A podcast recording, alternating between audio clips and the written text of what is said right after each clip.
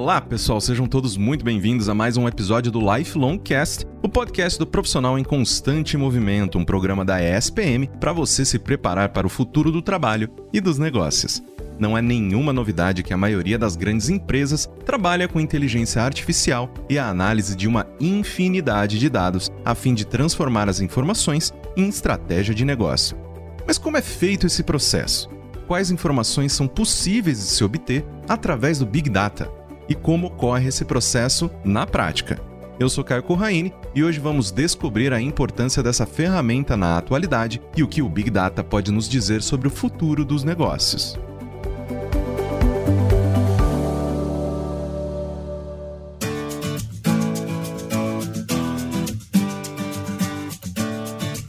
Nesse primeiro bloco, vamos conversar com Júlio Figueiredo, coordenador acadêmico do programa de mestrado e doutorado de administração da ESPM, para entender a importância e a utilidade da base de dados para o crescimento das empresas. Seja muito bem-vindo ao Lifelong Cast, professor. Muitíssimo obrigado por ter aceitado o nosso convite para debater sobre esse assunto. Obrigado, Caio. Eu que agradeço muito a oportunidade de estar aqui com vocês. Professor, vamos então direto aqui para a nossa primeira pergunta, que é justamente uma, um conceito que eu acho que ele já está bem claro para a nossa audiência, mas é importante a gente ressaltar. Por que, que todo mundo diz que os dados são o novo petróleo? Duas razões básicas. A primeira delas é que a partir dos anos 90, principalmente, o ambiente de negócio começou a utilizar de uma maneira muito mais intensa a tecnologia dentro dos seus processos para tomar decisão, para melhorar a eficiência. E isso, em contrapartida, gerou a possibilidade de a gente começar a rastrear de uma maneira melhor o comportamento do consumidor, em termos do que ele fazia, o que ele comprava, quais eram suas reclamações. E logo foi possível perceber que essa quantidade imensa de informações que era acumulada, que era adquirida por essa tecnologia, podia ser utilizada também para antever comportamentos, formas de consumo, anseios, reclamações possíveis. Então, as empresas perceberam que elas poderiam não só utilizar essas informações para gerenciar o que acontecia, mas também utilizar essas informações para tentar antever comportamentos futuros de tal forma a construir ofertas mais vantajosas para o mercado. E isso acabou revolucionando toda a, a indústria, principalmente de, de consumo e de marketing. Isso gira muito, né, ao redor das estratégias de longo prazo, de médio e longo prazo, né, para essas empresas. E eu queria também de lhe perguntar em relação a Big Data, né? O que é Big Data e por qual motivo essa ferramenta é tão importante hoje em dia? É, o, o, Big Data, na verdade, ele é um conceito. A ideia geral nasce nos anos 80, né, com o conceito de mineração de dados, de extração de dados, de data mining, mas evoluiu para um conceito de Big Data à medida que a quantidade e a profusão desses dados foi aumentando com o tempo. O conceito geral hoje em dia né, de, de Big Data compreende um sistema né, de informações onde a quantidade de dados é muito grande, ela muda muito rapidamente, o que significa que você guarda um dado hoje, eventualmente amanhã esse dado pode estar obsoleto, dada a mudança de comportamento, então ele é um dado de alto volume, de alta volatilidade, e de alta velocidade, né? a toda hora estão entrando coisas novas, e de uma variedade muito grande, a gente chama isso de quatro vezes né, do Big Data. E essa variedade diz respeito ao fato de que a informação hoje não vem só na forma textual ou de registros, né, como o registro das transações de caixa, ou os registros simples das transações daquilo que eu comprei no supermercado, na forma de um texto né, sequencial, mas vem na forma de imagens, vem na forma de áudios, vem na forma de vídeos, filmes. Mesmo essa entrevista, né, uma vez gravada e guardada, ela pode ser utilizada no futuro para que alguma mineração possa ser feita nela, no sentido de tirar dela alguma informação que não foi percebida numa primeira leitura, ou mesmo correlacionar aquilo que a gente está falando com outros elementos de dados que a gente tem aí por fora. Tá?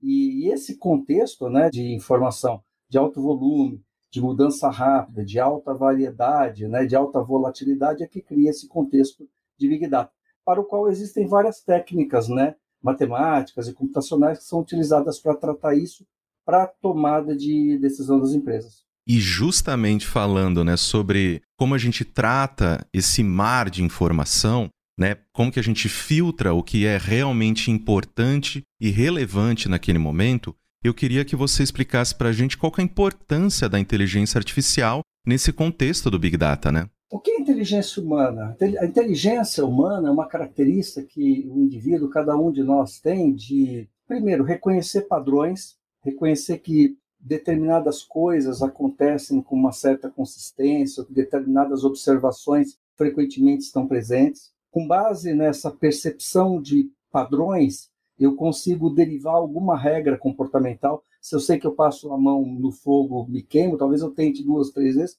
até perceber que aquele padrão de passar a mão no fogo vai me gerar uma queimadura. E com base né, nessa regra né, de fogo, queimadura, eu posso criar uma conduta, que é a não vou colocar a mão no fogo. A mesma ideia se aplica às chamadas inteligências artificiais. O que o sistema de inteligência artificial faz, né? primeiro, inteligência artificial não é um software, não é uma ferramenta, não é um computador. Uma inteligência artificial é todo o sistema que ele é capaz de emular a inteligência humana, reconhecendo padrões, derivando desses padrões regras e, com bases nessas regras, prescrevendo aquilo que você tem que fazer. O que é inteligência artificial? Como ela está ligada ao conceito de Big Data? Imagina que eu tenho um monte de dados, tá? eu tenho uma base de dados imensa. Dentro dessa base de dados eu tenho imagens, tenho gravações, tenho áudios, tenho documentos manuscritos e de alguma maneira para que eu possa tomar uma decisão no sentido de prescrever para a empresa uma melhor maneira de lidar com seu consumidor, com seu ambiente, eu tenho que olhar para esses dados e identificar algum padrão. Por exemplo, identificar de repente que homens né, que vão ao supermercado às 6 horas da tarde comprar fralda, em 65% das vezes também acabam levando cerveja, que é o caso clássico né, que todo mundo conta aí do CRM. Então, se eu percebo que existe uma regra, um padrão, eu posso depois utilizar no futuro este padrão para tentar prescrever alguma conduta. Por exemplo, nesse caso, né, se eu consigo, com base nos dados, perceber um padrão de consumo de homens que vão ao supermercado às seis horas comprar fralda e também compram cerveja, eu posso colocar ao lado da gôndola de fralda um quiosquezinho de cerveja. Então, essa é a ideia geral de unir né, essas grandes bases de dados altamente voláteis com sistemas que sejam capazes de identificar dentro delas padrões, com base nesses padrões derivar regras e com base nessas regras prescrever aquilo que seria melhor né, em termos de resultado para a empresa ou para quem está utilizando. E falando desse né, número absurdo de informação que a gente tem que tratar, professor, qual é a diferença né, desses dados estruturados e não estruturados? O que é um dado estruturado? Um dado estruturado, eu consigo categorizar cada um dos elementos dele. Vou tentar dar um exemplo simples de um dado estruturado. Uma lista de compras no caixa do supermercado. Você vai ter uma primeira coluna, que é a quantidade, uma segunda coluna, que é a descrição do item, uma terceira coluna, que é o preço unitário, e uma quarta coluna, que é a quantidade multiplicada pelo preço unitário. Tá? Então veja que existe uma estrutura. Eu costumo dizer para os meus alunos que uma maneira simples de pensar num dado estruturado é pensar se eu consigo colocar ele numa planilha. Tá? Então, se eu consigo categorizar né, os elementos que descrevem cada observação, nesse caso é uma compra, né, nessa estrutura de quantidade, preço unitário, eu tenho basicamente uma tabela de dados estruturados. Só que a maior parte das informações que a gente tem hoje, né, via internet, são de dados não estruturados, que não estão nesse formato né, bem definido. Tá? Uma gravação de áudio, por exemplo, um vídeo, né, ou um texto um manuscrito, um documento que foi é, escaneado e guardado, e lá dentro tem muita informação, mas notem que esse dado não tem uma estrutura bem definida. Eu posso ter um texto manuscrito onde o indivíduo apenas escreveu, posso ter um outro texto manuscrito onde o indivíduo escreveu e fez uma figura, e eu tenho que ter sistemas que sejam capazes, independente da forma, estruturada ou não, que essa informação for guardada, conseguir recuperar o que tem dentro dela e correlacionar com outros elementos. O que torna o problema bastante desafiador, mas também bastante interessante, né, do ponto de vista da ciência, né? Como é que eu consigo lidar com estruturas que combinam dados estruturados e dados não estruturados. E aproveitando essa sua última fala, professor, é muito interessante a gente citar também, por exemplo, a questão né, da gente estar tá investindo tanto né, em processos de inteligência artificial e tudo mais, para justamente retirar essas informações de vídeos, de áudios e tal, qualquer tipo de conteúdo multimídia, para facilitar a pesquisa e indexação, né?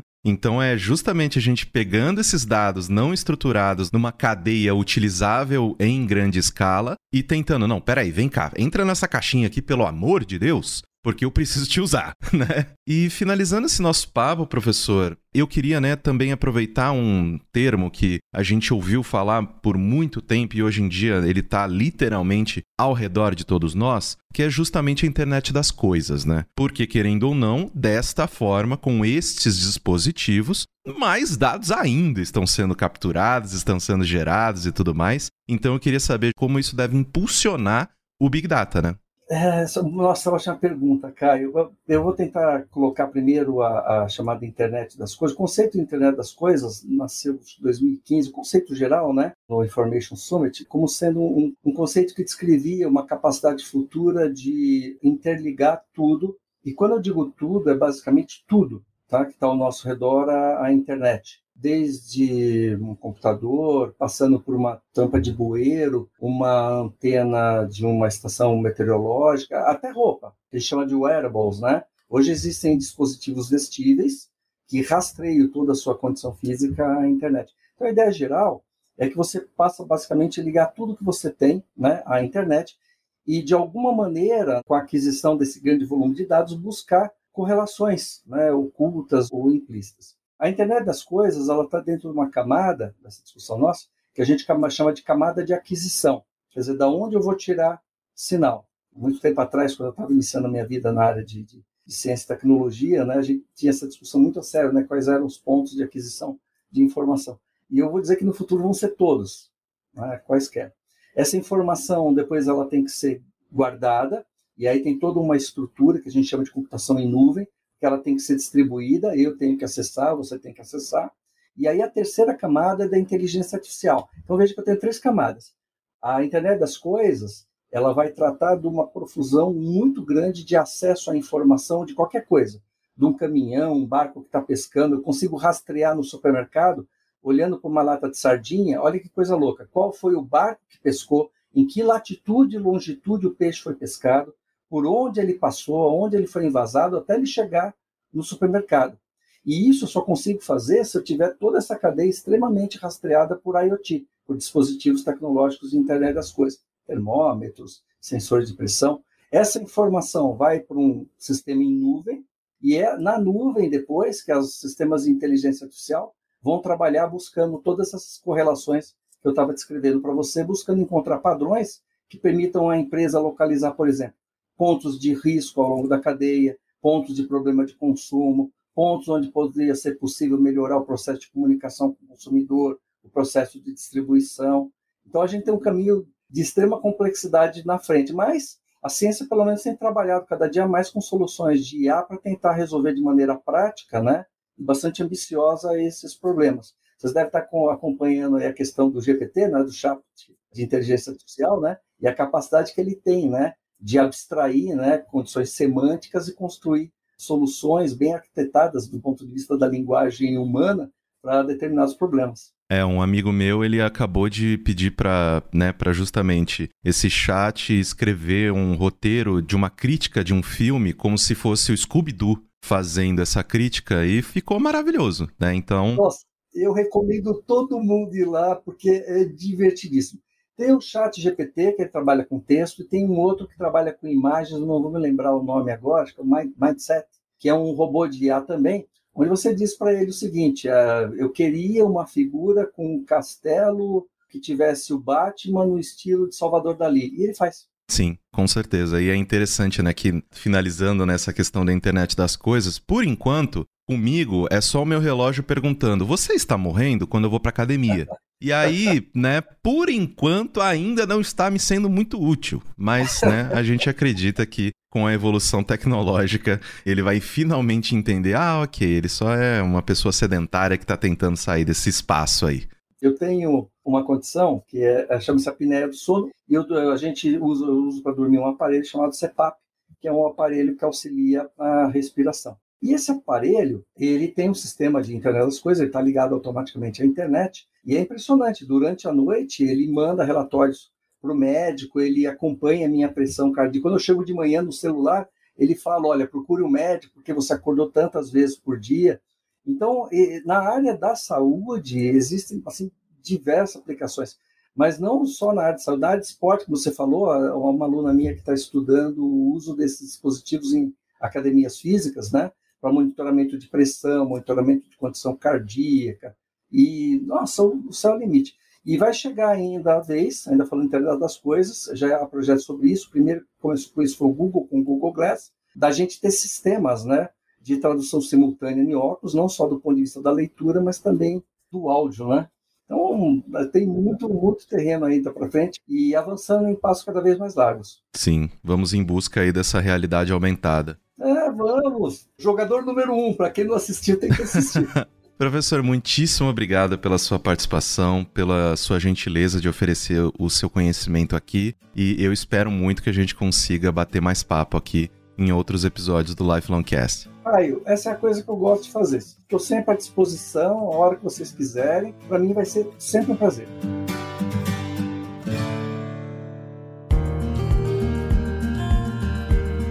Depois de discutirmos a importância do Big Data, nesse segundo bloco a gente vai entender os principais motivos de ter uma estratégia de negócio baseada em dados. Para isso, convidamos o Cláudio Luiz Cruz de Oliveira, coordenador do Núcleo de Transformação Digital da SPM. Professor, é um prazer receber você. Seja muito bem-vindo ao Lifelong Cast. Eu que agradeço o convite, gente. Muito obrigado. Vamos lá então para nossa primeira perguntinha, que é já bem direta ao ponto. O que é ser data-driven?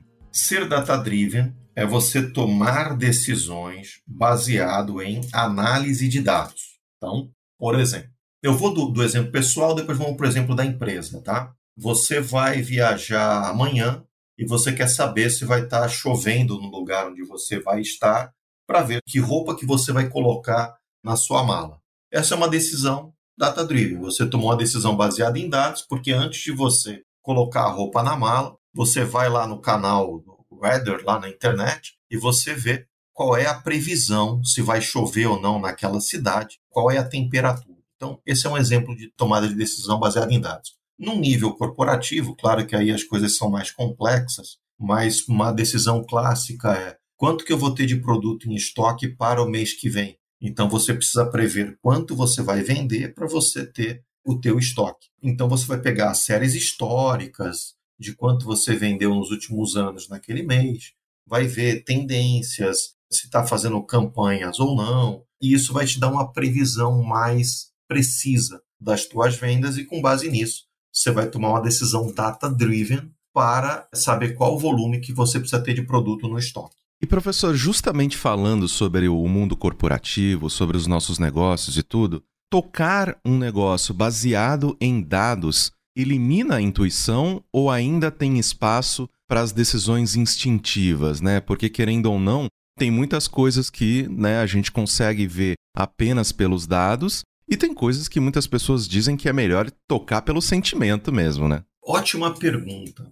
Sempre vai ter espaço para a intuição, porque a decisão baseada em dados ela vai até um certo limite. Então vamos pegar uma coisa aqui que está muito em voga, que é a produção de conteúdo. Por exemplo, uma série do Netflix. Tem análise de dados, ciência de dados? Claro que tem. Então eles sabem quais são as tendências e se aquela série ela tem mais probabilidade de fazer sucesso ou não. Porém, a inteligência artificial ela não vai fazer um roteiro daquela série. Você precisa do roteirista, da criação, do brilho do ator. Tudo isso ainda é necessário. Para que, que serve então essa tomada de decisão data-driven? Para que você tenha menos risco na sua tomada de decisão. Então vamos supor, eu vou investir 100 milhões de dólares numa série ou vou investir 10 milhões de dólares? Depende. Se aquela série tem características que mostram que ela pode fazer mais sucesso, eu vou investir mais dinheiro. Legal, é uma decisão super objetiva. Agora, jamais vai surgir um roteiro aí feito automaticamente, por mais que tenha agora chat GPT e tal, não, isso por enquanto não é possível. Eu achei excelente que você acabou mencionando também essa questão dos riscos, né? Porque, querendo ou não, qual é a importância de se tomar decisões de negócio com base em dados e quais os riscos de não fazer isso hoje em dia? Né? Você mencionou em relação ao investimento que pode ser né, mais custoso, mais arriscado, mais errado até, querendo ou não. Eu queria um pouco mais de exemplos desse sentido de decisões que, se você não consultar os dados, se você não tiver mais informações para contextualizar e tomar uma decisão melhor, eu queria alguns exemplos aí de como que a gente consegue não cair nessas armadilhas. O impacto de não se tomar uma decisão baseada em dados é perda de rentabilidade. Tem uma pesquisa feita pelo MIT junto com o pessoal do Capgemini, com dezenas de empresas do mundo todo, e eles detectaram o seguinte: que as empresas que são mais maduras digitalmente e tomam decisões baseadas em dados, essas empresas elas chegam a ter rentabilidade 26% superior à média daquele mercado onde a empresa atua. Por outro lado, se a empresa ela não toma decisão baseada em dados e ela também não tem ali uma presença digital tal muito efetiva, é, o seu consumidor interage com ela site e tal, ela não faz nada com esses dados, são empresas que perdem rentabilidade, em torno de 24% versus a média do mercado. Então, isso é vital, porque isso vai dizer se a empresa vai ser mais rentável, se vai ter mais lucro, e até mesmo vai dizer se aquela empresa vai continuar sobrevivendo. Isso no, no pesquisas gerais. Né? Se a gente for pro particular, a gente já começa a ver aí, indústria por indústria, alguns exemplos bastante evidentes ali de que empresas que têm decisões baseadas em dados, elas vão melhor. Então, se você pega no e-commerce, toda a plataforma da Amazon, ela é baseada em inteligência de dados. Então, quando você usa a Alexa, né, o computador doméstico da Amazon, tudo que você fala para a Alexa e tal, aquilo é armazenado e aquilo pode ser usado para te oferecer novos produtos. Então, você pede para a Alexa a receita de um bolo de banana. Ela sabe que você precisa de farinha, banana, por aí vai.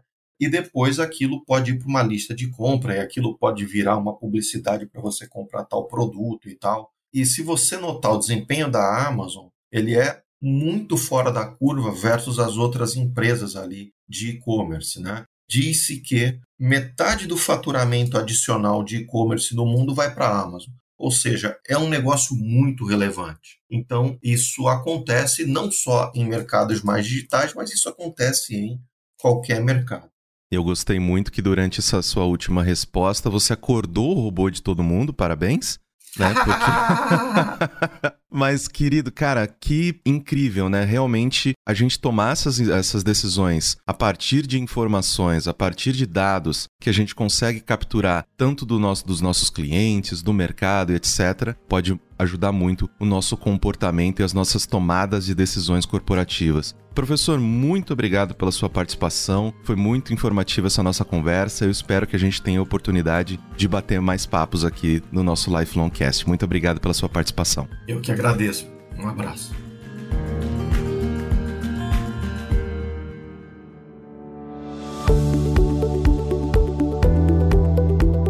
nós vimos que o Big Data pode ser extremamente útil para estudar o comportamento dos consumidores, entender hábitos de consumo, realizar análises e tomar decisões. Eu espero que vocês tenham gostado desse episódio do Lifelong Cast. Não deixe de comentar nas redes sociais da ESPM quais temas você gostaria de ouvir nos próximos programas. Lifelong Cast é produzido pelo Núcleo de Conteúdo da ESPM em parceria com a Maremoto. Eu sou Caio Corraine, host do programa, e trabalhei junto com essa equipe.